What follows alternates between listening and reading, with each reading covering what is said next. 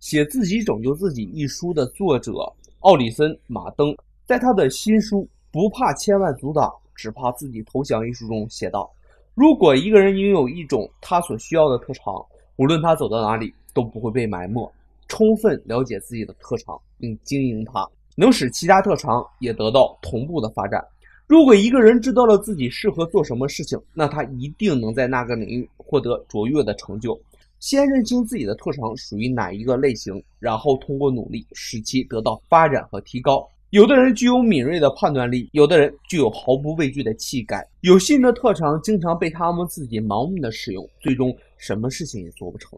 经营自己的长处能使他的人生增值，而经营自己的短处会使你的人生贬值。有些宝贝放错了地方便是废物。人生的窍诀就是找准人生定位，定位准确才能发挥你的特长。如果你没有给自己准确的定位，那么你就应该抓紧时间坐下来，全面的分析自己，根据自己的特长寻找真正适合自己的位置。只有坐在适合自己的位置上，你才能得心应手，在人生的舞台上游刃有余。在生活中，假如你对自己的天赋有所察觉，那么你在选择职业的时候，就可以以此作为参考和踏板。譬如你发现你在做木工活的时候比较熟练，那么你就可以选择去做木匠。若你发现自己对医学的东西非常感兴趣，那么就去当医生。许多案例告诉我们，一个人若能秉承自己的兴趣去从事某项工作，那么他成功的概率就会高很多。虽然拥有自己的事业并不是件容易的事情，想要在自己不擅长的领域有所成就，更是难上加难。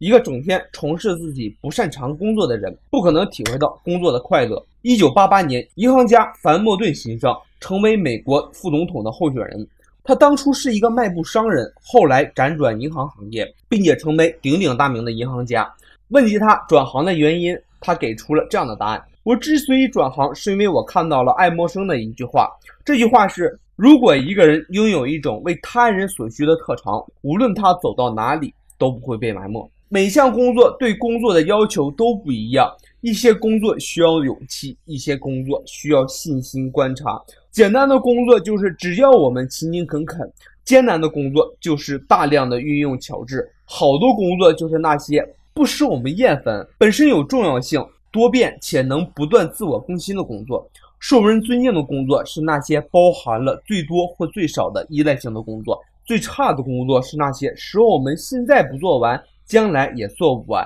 甚至越干越苦的工作，那些能使你发挥所长，又能使你获得赞美的工作，才最适合你。在工作中以实干和才华为自己加码，才能使自己脱颖而出，成为行业的佼佼者，成为万众瞩目的领导。好，这一期千万别埋没自己，就到这里，我们下一期再见。